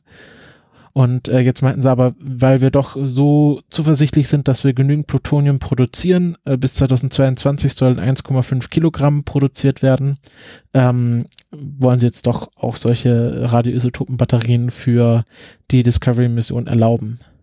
Ja, es sind letztendlich ziemlich äh, kleine Mengen, die da produziert werden. Ja. Und ähm, was, was quasi noch in einem größeren Bild erwähnt wurde in einem Artikel dazu, ist, dass ähm, anscheinend das Planetary Budget, also das Budget für Planetary Science noch nie so gut gewesen sein soll. Also Earth Observation und solche Sachen und Education wurden ja bei der NASA ziemlich geschlachtet durch Trump. Ähm, aber das äh, Budget für Planetary Science war noch nie so hoch mit 2,2 Milliarden US-Dollar. Und deswegen sind die Leute von der Planetary Science gerade eigentlich ganz zufrieden mit dem Geld, was sie bekommen. Ja, hat dann, habe ich auch so mitbekommen. Ja. Äh, wie gesagt, na, ich, ich schätze, es, da geht es im Wesentlichen auch irgendwie um, um Propaganda letzten Endes. Ja, also äh, auf Observation hat ja viel mit Klimaerwärmung zu tun und das findet die aktuelle US-Regierung ja nicht so spannend. Jo. Und äh, deswegen ähm, geht wahrscheinlich mehr Geld in die Planetary Science.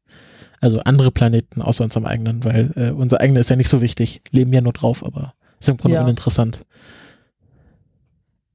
Äh, was mir noch aufgefallen ist, äh, äh, äh was soll ich sagen? Ähm, nein, äh, es ist mir nicht aufgefallen. Äh, ich wusste es schon seit längerem. Nigeria hat ein eigenes Raumfahrtprogramm. Ähm, und auch eine, eine National Space Research and Development Agency. Was mir nicht bekannt war, ist, die haben deutlich nicht mehr als nur einen Satelliten gestartet. Äh, die sind jetzt irgendwie schon bei Nummer vier oder so.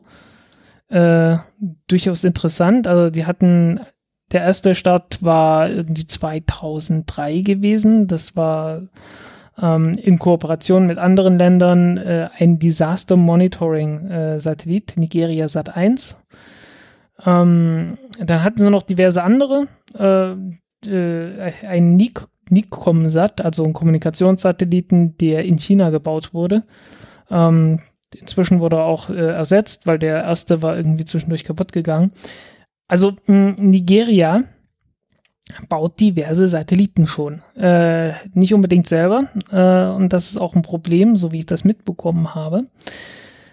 Ähm, die geben letzten Endes, äh, vergeben die Aufträge an irgendwelche anderen Ländern und sagen dann, hier äh, baut uns doch mal so einen Satelliten und den starten wir dann. Ähm, und dann habe ich mal so versucht äh, rauszufinden, Mensch, äh, also der Hintergrund, wie komme ich jetzt plötzlich auf Nigeria? Äh, mir ist ein Film irgendwann mal begegnet, äh, der nennt sich Invasion 1897. Äh, davon hatte ich bloß irgendwann mal einen Trailer gesehen. Ähm, äh, und äh, ja, den gibt es jetzt auch im Internet zu sehen, den kompletten Film nicht nur den Trailer. Äh, und da fiel mir diese nigerianische Raumfahrtagentur mal wieder ein. Deswegen bin ich da drauf gekommen und äh, habe dann versucht, irgendwie mehr rauszufinden, ähm, was genau die machen. Aber ich bin ehrlich gesagt ein bisschen echt enttäuscht gewesen, äh, was, was das angeht, weil die halt wirklich ähm, ja, die vergeben halt an Russland oder an die Ukraine oder an China irgendwelche Aufträge und dann wird dann halt so ein Satellit zusammengebaut und gestartet irgendwann. Aber es scheint nicht so richtig viel an Ausbildung zu geben in Nigeria selbst. Das ist, äh, und ich habe auch irgendwo mal einen Artikel gefunden, ich finde ihn jetzt gerade nicht mehr, äh, wo sich halt auch ernsthaft beklagt wird, dass man halt äh, im Wesentlichen Ausländer damit beschäftigt, aber äh, für, die, für die Ausbildung im eigenen Land nicht viel tut. Obwohl da durchaus Leute sind, die sich dafür interessieren, äh, die auch Raumfahrt betreiben wollen, die äh, versuchen, eigene Feststofftriebwerke und sowas zu bauen und äh, Teststände zu bauen. Aber letzten Endes kriegen die halt überhaupt keine Unterstützung. Und äh, was die Feststofftriebwerke dann sind, ist halt letzten Endes äh, das alte Ding mit Zucker und äh, Kaliumnitrat. Äh, was so, ja, äh, so beliebtes Ding zum Basteln ist, äh, womit sich schon viele Leute irgendwelche Hände und ähnliches äh, verbrannt haben. Ähm, aber halt äh, durchaus mit, wird dann halt durchaus mit Anspruch, äh, mit, also technischen Anspruch äh, durchgeführt. Die haben halt nicht unbedingt das Geld dafür, hm, sind, haben nicht unbedingt die besten Quellen für die Chemikalien, äh, haben damit dann ein Problem und beklagen sich halt letzten Endes darüber, hm, ja, so richtig viel Unterstützung bekommen sie nicht. Was irgendwie schade ist, weil ähm, am Anfang, was ich, was ich gelesen hatte, sah es halt doch so aus wie, hey, die haben dort ein echtes Raumfahrtprogramm und die haben da echte Ambitionen und äh, dann liest du irgendwie von, von irgendwelchen Leuten, die dann tatsächlich in Kooperation mit dieser Raumfahrtagentur sind und dann sagen, naja, so richtig viel bringt das uns hier in Nigeria nicht. Was echt schade ist. Hm. Also kein Empowerment durch äh, Raumfahrt. Ah, naja, äh, vielleicht ja doch. Vielleicht habe ich auch noch nicht genug davon gesehen, aber es sieht gerade nicht so aus. Vielleicht hat ja draußen irgendwie jemand äh, da ein bisschen mehr Erfahrung mit. Äh, vielleicht weiß da auch jemand einfach nur mehr, aber ähm, ja, ich werde mal weiterlesen und ich, ich wollte bloß mal sagen, hey, es gibt da was. Ähm, und ich, ich hätte jetzt gerne etwas Optimistisches dazu zu sagen gehabt, aber äh, war leider nicht. Mhm. Ja, also nigerianische Raumfahrt kann man auch mal im Hinterkopf behalten für. Ja, ich denke da, ich denke irgendwie wird da was kommen, weil ähm, Nigeria ist äh, ein echt großes Land, also gehört zu den zehn größten äh, nach der nach der Bevölkerung, ist so auf einem Niveau mit Pakistan oder sowas. Äh, okay, Pakistan sagt jetzt auch niemandem mehr was. Ähm, das also Land mit den Atombomben. Ja, fast so viel wie Brasilien, ne? Also ähm, mhm. so knapp 200.000. Also Nigeria ist ein echt großes Land, echt bevölkerungsreich, äh, wächst auch immer noch und äh, und zwar relativ stark und äh, das das wird äh, das wird noch ein wichtiges Land werden und da wird man aus der Ecke sicherlich auch noch einiges mehr hören. Mhm. Also in, insofern bin ich da so grundsätzlich optimistisch. Bloß das, was ich da ganz konkret gelesen habe an ein paar Stellen, hat mich jetzt doch eher etwas pessimistischer gestimmt. Ähm, ja, ich, wie gesagt, ich werde noch ein bisschen weiter gucken. Äh, vielleicht finde ich doch noch was Besseres. Ähm, und und äh, wenn ich was finde, werde ich mich bei einem Podcast mal wieder melden dazu. Bei diesem. Bei diesem, ja, ja. genau bei diesem. Genau. Ähm, bei einer Podcast-Ausgabe. Äh, ja, wie, wie nennt man diese Podcast-Ausgaben? Das sind dann eigentlich Was Podcast? meinst du? Was meinst beim du? nächsten Podcast sagt man, also wir sagen doch auch beim nächsten Podcast. Wir sagen bei der nächsten äh, Episode oder Ausgabe. Folge. Folge. Genau, bei der nächsten Ausgabe, bei, bei der nächsten Iteration dieses Podcasts. Genau. Ähm, wahrscheinlich äh, ist das bloß amerikanischer Sprachgebrauch. Das kann sein. Ich habe in letzter Zeit zu viel amerikanisches Zeugs gehört. Der nächsten Podcast. ja, ich glaube, die sagen, Amerika sagen sie Podcast Episode. Ja. Hm, ich weiß nicht. Irgendwas ist da in meinem Kopf hängen geblieben. Ich weiß nicht wieso. Gut, ähm, ich komme mal äh, zurück zu New Space. Ähm, über Zero to Infinity haben wir schon öfters geredet. Die bauen ja die Blue Star Rakete, die an einem Höhenballon hängen soll oder haben sie auch schon getestet und dann quasi von diesem Höhenballon auch gestartet werden soll. Mm, ist ein interessantes Projekt, die sind auch sehr vielversprechend, haben ja schon einen kleinen, kleinen Test durchgezogen und äh, ja, ähm, schauen jetzt, dass sie ähm, weiterentwickeln. Ähm, ihre, ihre Timeline hat sich gerade ein bisschen verschoben. Es hieß, glaube ich, äh, erste kommerzielle Nutzlast Anfang 2019, soweit ich äh, das richtig im Kopf habe. Genau, ähm, aber im Januar hieß es dann vom ähm, äh, hieß es dann äh, von Zero to Infinity, dass sie das nochmal ein bisschen verschieben werden, weil sie sich erstmal auf ihr Hauptbusiness, was gerade das meiste Geld einspielt, konzentrieren wollen, was einfach diese Höhenballons sind ohne Rakete. Also anscheinend wollen sie erstmal ein bisschen Geld verdienen, um dann ihre Raketen bauen zu können. Ja, die, die meisten Verschiebungen sind ja immer nach hinten. gibt nur sehr wenige, gibt nur sehr wenige Ausnahmen. Ja. Übrigens gab jetzt eine Ausnahme äh, von, ich mach das mal ganz kurz, okay, gut. nicht viel. Äh, ja, äh, SpaceX will ja demnächst die Iridium-Satelliten starten. Und eigentlich hieß es, äh, ich glaube, heute sollten die. Mhm. Wollten die heute oder morgen oder so? Ja, kann sein. Und dann hat Iridium ein Problem mit einem von den zehn Satelliten gefunden und gesagt, äh, geht gerade nicht und äh, haben das Ganze erstmal pauschal auf Samstag verschoben und gehofft, dass es bis dahin äh, irgendwie gefixt kriegen. Und sie haben es gefixt gekriegt und haben sie gesagt, hey Leute, wir können schon am Freitag. Also ein der ganz wenigen Fälle, wo ein Start mal irgendwie erst nach, erst nach hinten verschoben wurde, aber dann wieder nach vorn. Selten genug. Mhm. Ähm, Genau, äh, zurück zu Zero to Infinity. Ähm, die haben jetzt angekündigt oder haben jetzt bekannt gegeben, dass sie ihre Düsen im 3D-Druckverfahren herstellen werden. Ähm, ihr Triebwerk heißt äh, TEDE äh, beziehungsweise Tede 1, äh, benannt nach dem, äh, nach der höchsten Erhebung im spanischen Staatsgebiet, nämlich dem inaktiven Vulkan Tede auf Teneriffa. Ja. Und ähm, ähm, gedruckt werden diese Düsen von the, der andalusianischen äh, Foundation for Aerospace Development, äh, FADA, ähm, die unter anderem quasi von, äh, glaube ich, von Boeing Air and Space äh, quasi finanziert werden. Die sitzen auf jeden Fall im Board. Also es ist im Grunde so eine Boeing Non-Governmental Organization oder Governmental Organization. Und äh, das, das, äh, die, das Labor, wo sie das gedruckt haben, ist das Advanced Center for Aerospace Technology.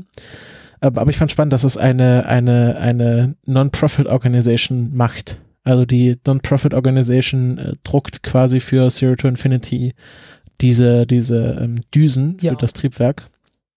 Ich finde das ehrlich gesagt nicht so unendlich spannend, äh, zumindest nicht mehr, weil irgendwie gefühlt macht das jetzt echt jeder. 3D-Druck. Ja, ich meine, dass das gerade eine, mit Raketen, Ja. gerade mit Raketentriebwerken. das, das ist nicht neu, aber dass das, äh, das von der NG, äh, von der Non-Profit Organization gemacht wird. Ja, wie das halt so in Europa ist, ne? Die Leute kriegen, kommen nicht so richtig an Geld ran, die kommen auch nicht so richtig an Venture Capital ran oder irgend sowas, was du halt in den USA im Zweifelsfall mal noch bekommst. Äh, dass du einfach sagst, irgendwie auch an reiche äh, Individuen dich wendest und sagst, hey, wir brauchen hier, äh, wir wollen hier ein Raumfahrtprogramm oder eine Rakete bauen und wir bräuchten Geld. Willst du nicht? Und dann irgendwie kriegen die das hin, dass die dann tatsächlich Geld bekommen.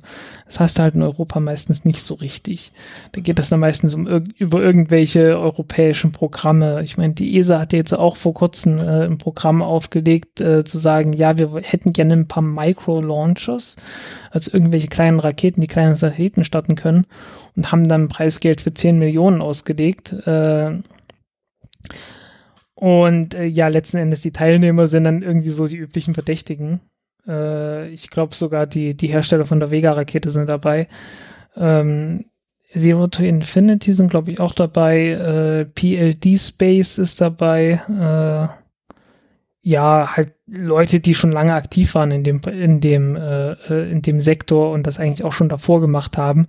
Und äh, ist halt ein merkwürdiger Wettbewerb, wenn gesagt wird, ja, wir schreiben einen Wettbewerb aus und die mit und die Teilnehmer sind eigentlich von vornherein schon klar.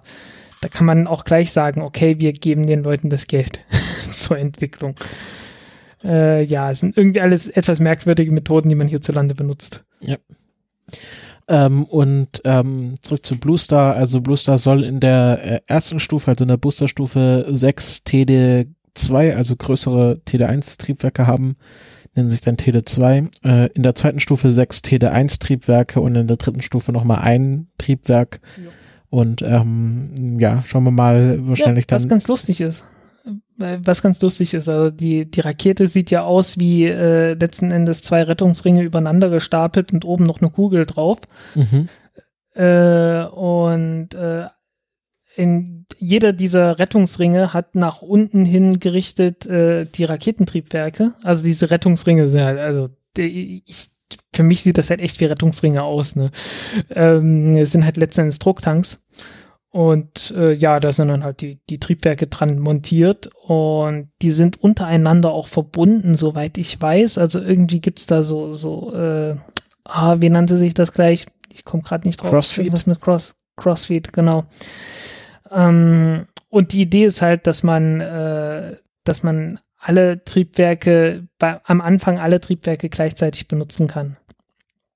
Also so heißen alle Triebwerke der ersten zwei Stufen oder der ersten drei Stufen sogar, äh, ja, werden halt gleichzeitig benutzt Mhm. und hat dann von Anfang an höheren Schub einfach und braucht nicht ganz so viele Triebwerke.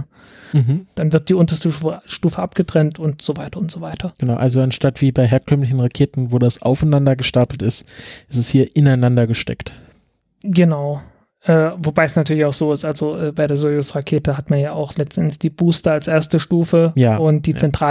den zentralen Booster als zweite Stufe und die werden natürlich auch gleichzeitig benutzt. Also Mhm. das ist jetzt nichts, äh, es ist keine Revolution. Äh, aber es ist was Neues, dass das Ganze halt von einem, äh, von einem Ballon gestartet wird. Wer, wer ähnliches vorhat, ähm, aber wo wir noch skeptisch sind, dass er das je machen wird, ist äh, ein Amerikaner namens Mad Mike. Ähm, der von dem ihr vielleicht gehört habt. Äh, das ist ein Typ, der glaubt, dass die Erde flach ist und äh, sich eine Rakete gebaut hat und diese auch gestartet hat, um zu überprüfen, ob das tatsächlich so ist, weil er vertraut natürlich dieser NASA nicht.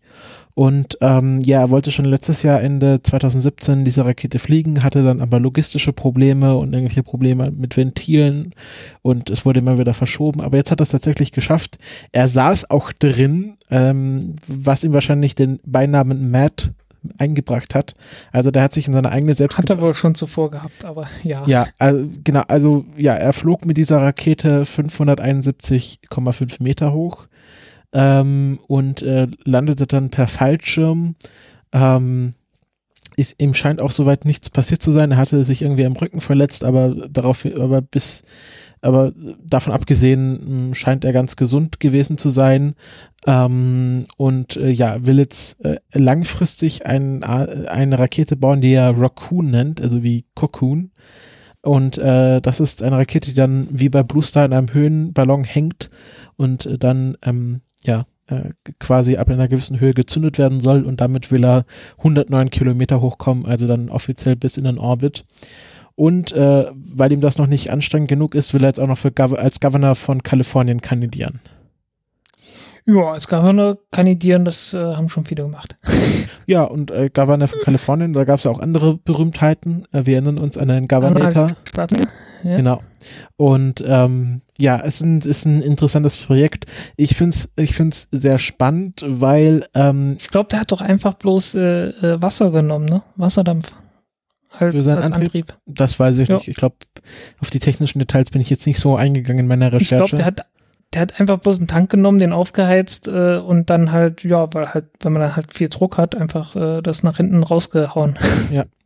Und ähm, ja, ich finde es sehr, spannend, wenn er das dann tatsächlich schaffen würde, also 109 Kilometer hochkommen und dann sieht, dass die Erde tatsächlich rund ist, also eine Kugel, ähm, was dann Na, passiert. Moment, Moment, äh, das, das wird er wohl nicht. Äh, der will ja nachweisen, dass die Erde eine, eine Scheibe ist, also ja. eine, eine, ein diskusförmiges Dingens sozusagen. Wie ein Frisbee. Er naja, wurde gefragt, ob er glaubt, dass die Erde wie ein Frisbee, Frisbee genau. aussieht und er meinte, ja. Dann fliegt er halt hoch und äh, dann guckt er um sich rum und sagt, hm, sieht wie eine Scheibe aus. Ist rund alles, ne? Ich meine, wenn du, wenn du von oben auf eine Scheibe runter guckst, dann sieht das fast genauso aus. Aber dann müsste er ja um die ganze Welt sehen im Grund. Also er muss ja dann bis, keine Ahnung, bis nach Australien sehen können. Ich, ja, dann kann er einfach sagen, ja, da, da bis da hinten konnte ich nicht sehen, weil äh, da war zu viel Dunst. Ja, ähm, also es ist ein sehr kurioses, äh, eine kuriose Geschichte ähm, ich verfolge ihn auf Fa der ist sehr aktiv auf Facebook, also der liefert sich da auch regelmäßige Kommentargefechte mit äh, Kritikerinnen und ähm, kann man auch Facebook auch verfolgen, der postet da regelmäßig alles Mögliche. Hm. Okay, äh, ich habe direkt jetzt keine, keine Nachrichten weiter. Ähm, ähm, genau, Iridium hast du schon erzählt. Ich glaube, wir sind tatsächlich durch, bis auf ein letztes Thema äh, wo wir beide ja so ein kleines Twitter-Diskussion hatten, eine kleine Twitter-Diskussion. Erinnerst du dich? Ja, ich erinnere mich. Willst du davon erzählen oder soll ich? Äh, naja, es ging ja darum, dass die ESA einen Praktikumsvertrag, also der, ein, ein Angebot nee, für ein Praktikum Nicht die ESA, sondern Nein, das Europäische ESA, Astronautenzentrum das Europäische Astronautenzentrum, das aber zur ESA gehört. Genau, hat einen Praktikumsplatz im Bereich Social Media und Kommunikation ausgeschrieben. Jo, in Köln. In Köln. Und dieser Praktikumsplatz ist offiziell, also ein offiziell unbezahltes Praktikum, aber sie vergüten das Praktikum mit 300 Euro, wenn man direkt in Köln wohnt und wenn man mehr als 50 Kilometer pendelt, dann äh, für, mit 600 Euro. Jo, und das klingt großzügig, aber äh, ist es nicht. eigentlich nicht dem, was das deutsche Gesetz dafür so vorsieht. Und äh, man muss dazu sagen, ist ein Vollzeitpraktikum, also 40 Stunden im Monat. Ähm, äh, nee, 40 Stunden in der Woche. 40 Stunden im Monat, dann würde das hinkommen. Nee, 40 Stunden, also, äh, also ein Vollzeitpraktikum, 40 Stunden in der Woche, fünf Tage, äh, also ganz normal werktags und ähm, Äh, Dann habe ich überlegt, hm, das soll, ähm, es wird reingeschrieben, idealerweise sechs Monate gehen. Und ab drei Monaten ist ja dort laut, äh, laut deutschem äh, Mindestlohngesetz vorgeschrieben, dass ein Praktikum mit Mindestlohn bezahlt werden muss. Also wenn es länger als drei Monate geht, muss ab dem ersten Tag Mindestlohn bezahlt werden. Und das wären etwa 1400 Euro im Monat bei, bei Vollzeit. Und ähm, das liegt ja weit unter den 600 Euro, die die ESA zahlen will. Und dann habe ich einfach mal so den Marco Trovatello angeschrieben, der, der das quasi Praktikum betreuen wird. Also meinte, man könnte dann mit ihm arbeiten. Ähm, und äh, habe ihn gefragt, ja, wer das ist mit dem pra mit Mindestlohngesetz. Und er meinte dann, ja, die ESA ist ja eine IGO. Und mehr hat er dazu nicht gesagt. Ja, äh, was immer etwas blöd ist, wenn man eine korrekte Antwort gibt, aber nicht sagt, wieso die Antwort korrekt ist. was, äh, was irgendwie äh, man, bei manch unbeleckten Menschen äh, doch sehr, äh, sehr merkwürdige Reaktionen provozieren kann, wie zum Beispiel von mir. Weil ich habe dann einfach mal nach dem deutschen Gesetz geguckt, weil das, das Ding wird ja in Deutschland angeboten und habe dann gesagt, ja, nö, ist halt fällig, Punkt. Genau. Und dann, Wieso sollte bei euch kein deutsches Gesetz gelten? Ist ja in Köln. aber die Okay. ESA ist eine IGO, eine Intergovernmental Organization. Und die haben sehr, sehr spezielle ähm, Rechtslagen, die ich sehr spannend finde. Denn im Grunde ähm, hat die ESA eine eigene Gerichtsbarkeit. Also die, die haben halt eine eigene, boah, wie, die haben, oh, wie, wie nannte sich das Ding? Ah, nicht eine Verfassung, irgendwie so eine Convention oder irgend sowas haben die halt äh, rausgegeben. Also ein eigenes legales Schriftstück, äh, das halt äh, letztendlich die Gründungsurkunde ist, wo dann halt alle Rechte und Eine Charta. alle Immunität, eine Charta, ne? Und äh, wo dann alle Rechte und auch alle Immunitäten festgelegt sind.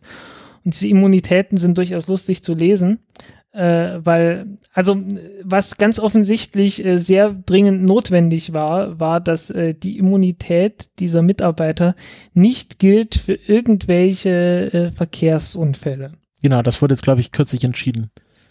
Ja, aber nicht nur an einer Stelle. Also das, das wird, das wird irgendwie an drei oder vier Stellen da drin mindestens äh, irgendwie genannt. Ja. Also du bist, äh, du bist vor Rechtsverfolgung in irgendwelchen Staaten letzten Endes sicher für alles, was du äh, im Auftrag der ESA machst. Aber wenn du im Auftrag der ESA mit dem Auto von A nach B fährst, äh, dann bist du trotzdem noch für alles verantwortlich, was du mit deinem Auto machst. was wohl früher nicht so war äh, so, also ich meine, ist halt wie jedes Schild, ne? Äh, bitte stecke keine, bitte stecke keine ähm, ähm, lebenden Tiere in die Mikrowelle zum Trocknen oder so, ne? Ja. Also muss ein Problem gewesen sein. Wenn man sich das ganz auf Wikipedia anschaut, da würde ich empfehlen, den englischen Wikipedia-Artikel zu nehmen, weil der deutsche Wikipedia-Artikel ist im Grunde ein Witz. Ähm, und Wie da immer. wird explizit auch auf ähm, Arbeitsrecht eingegangen. Und da wird gesagt, also die Immunitäten von nationalen Rechten äh, ähm, weitet sich auch auf das Arbeitsrecht aus. Und, ähm, ähm, und genau, es müssen ähm, vertretbare Alternativen innerhalb der, der Intergovernmental Organization vorhanden sein, um nationale Arbeitsrechte zu äh, ersetzen. Und, ähm, und äh, es gibt da auch einen, einen Gerichtsspruch ähm, eines niederländischen Gerichts, die gesagt haben, dass zum Beispiel bei arbeitsrechtlichen Streitigkeiten, es gibt nämlich das ähm, Administrative Tribunal of International Labour Organization, also es gibt extra einen Gerichtshof für Streitigkeiten im Arbeitsrecht für internationale Organisationen.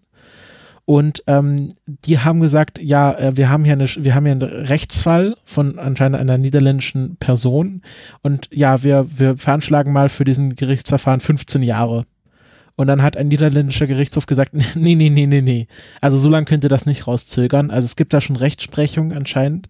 Ähm, aber ähm, ja, die Sache mit dem Mindestlohn äh, ist da so eine schwierige Sache. Es gibt anscheinend in der ESA schon äh, Mindestlohnregelungen und ähm, ja, also Mitarbeiter, da wird einfach der, ähm, ähm, der, der, der, der, das Gehalt an den, an den jeweiligen Mindestlöhnern oder ja, äh, angemessenen Gehältern des jeweiligen Arbeitslandes angepasst.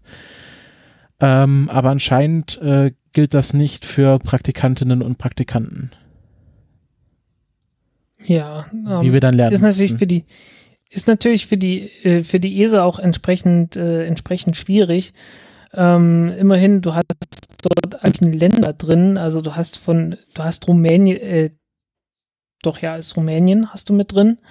Äh, du hast Estland, Lettland, Litauen äh, nicht unbedingt als Member State. Ich weiß nicht, die sind hier etwas hellgrauer. An, aber auf jeden Fall Estland hast du zum Beispiel dabei. Du hast Portugal dabei.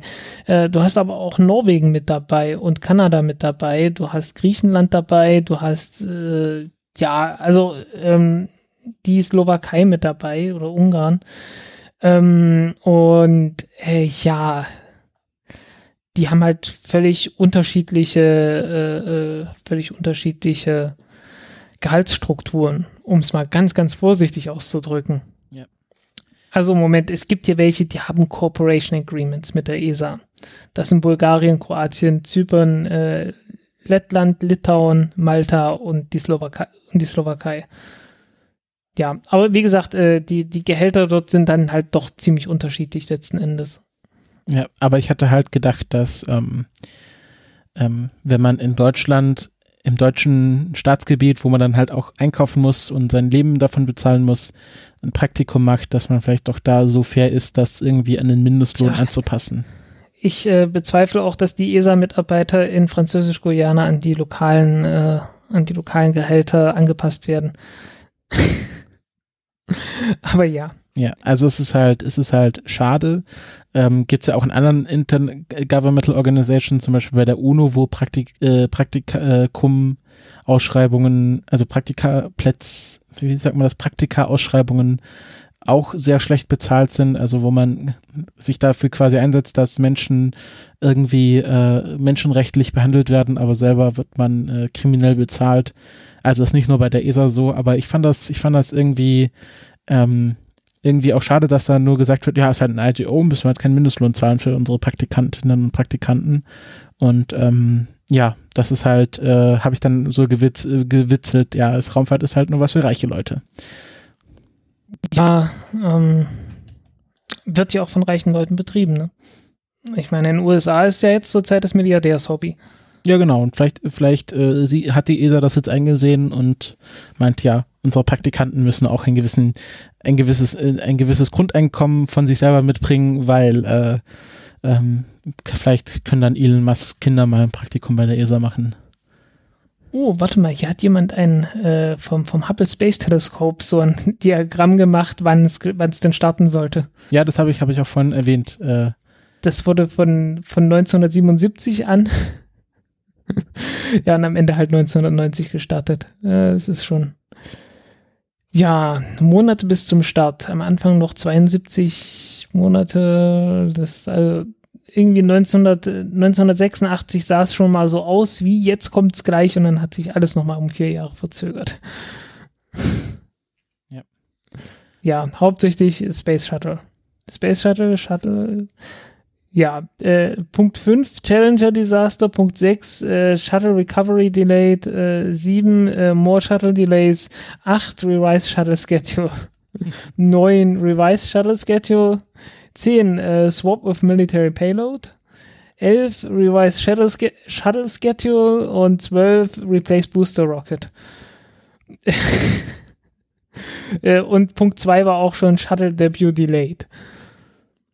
Ja, ne? Und dann halt äh, Punkt 3 war äh, HSD, also Hubble Space Telescope, Technical and Management Problems und äh, Test Behind Schedule. also ja, ne? Eigentlich die, die technischen Probleme waren gar nicht so sehr das Problem. Das größte Problem war, das Ding da hochzubringen. Ja, Shuttle war halt auch so ein Problem, ne? Aber hier wäre es halt gut gewesen, wenn man einfach gesagt hätte, hey, wir bauen einfach bloß ein, äh, ein Teleskop, das einer Rakete angepasst ist. Oder wir passen die Rakete dem Teleskop an und nicht das Teleskop der Rakete. äh, kommen wir mal zur Raketenvorhersage. Moment, jetzt, es kommt doch jetzt eine ganze, eine ganze Menge hier auf einmal. Ja. Ist es nicht viel an einem Tag genau? Am 29. März. Äh, ich krall mir die jetzt einfach mal. Ursprünglich war es noch eine Falcon 9, aber die ist jetzt am 30. Äh, eine GSLV Mark II mit GSAT äh, 6a und jetzt werden die Uhrzeiten wichtig. das ist äh, nach unserer Ortszeit 13.26 Uhr. Nicht äh, 12 vom Uhr Satish. 26? Sind wir jetzt eine Stunde oder zwei Stunden? Das ist GMT. Wir sind GMT plus 2, weil wir haben Sommerzeit. Ah, okay, sind wir wieder GMT plus zwei. Genau. Äh, vom äh, Satish Dhawan Space Center in Sriharikota, Indien. Und ich entschuldige mich für meine Aussprache. Äh, Kommunikationssatellit.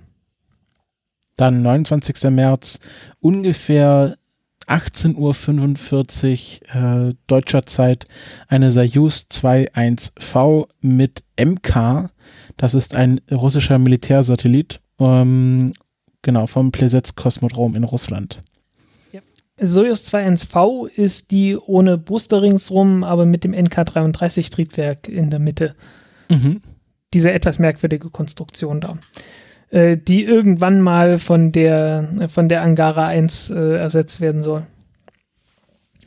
So, auch nochmal, 29. März, äh, um 19.50 Uhr unserer Zeit, äh, ein Baidu-Satellit mit einer Lange Marsch 3B-Rakete. Äh, Baidu ist, äh, sind zwei Baidu-Satelliten, äh, was letzten Endes das Äquivalent zum GPS oder zu Galileo ist. Äh, nur eben chinesisch.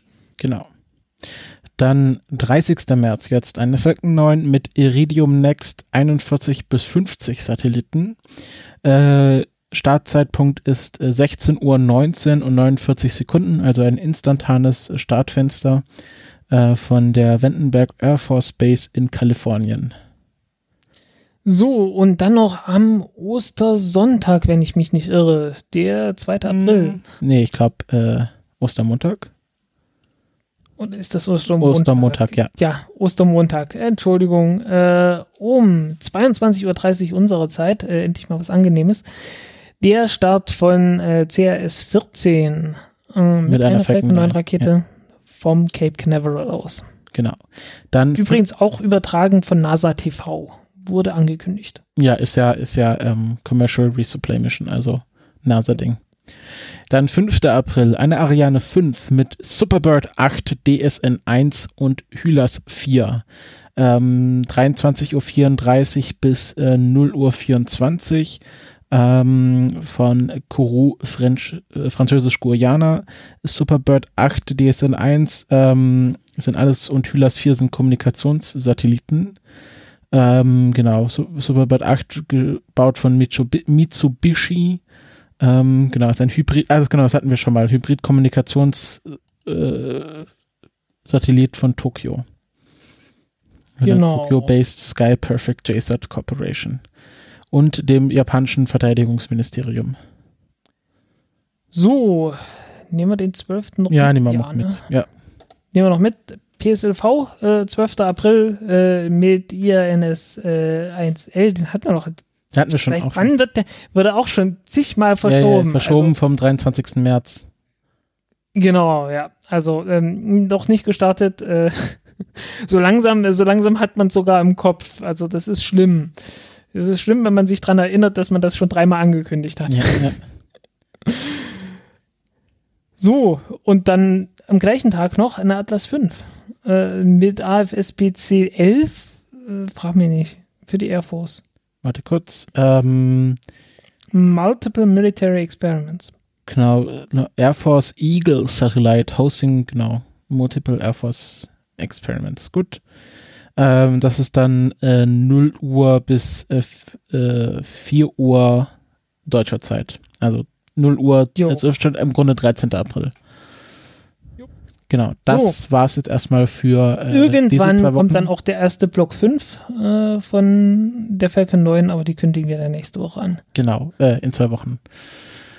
Gut, nächstes Mal, nächste Folge. Nächste Folge. Dann wünschen wir euch äh, schöne Ostern, ein äh, frohes Hasenfest oder auch ein frohes Pessachfest. Äh, Fällt ja auch auf dieses Wochenende.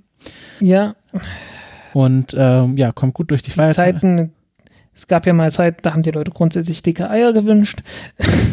Ja, wir wünschen euch, ähm, dass, äh, dass ihr alle Eier findet und äh, wenn nicht, äh, dann wächst ein Eierbaum aus dem vergrabenen Ei.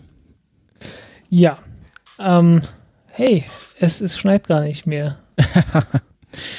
es hat heute geschneit. Ja, das glaube ich dir. Ja, immerhin. Äh, nee, ich, also die, die Befürchtung, dass man Eier suchen im Schnee muss, äh, gehen langsam wieder zurück. Aber ich hatte sie heute schon. Egal. Wir hören uns. Tschüss.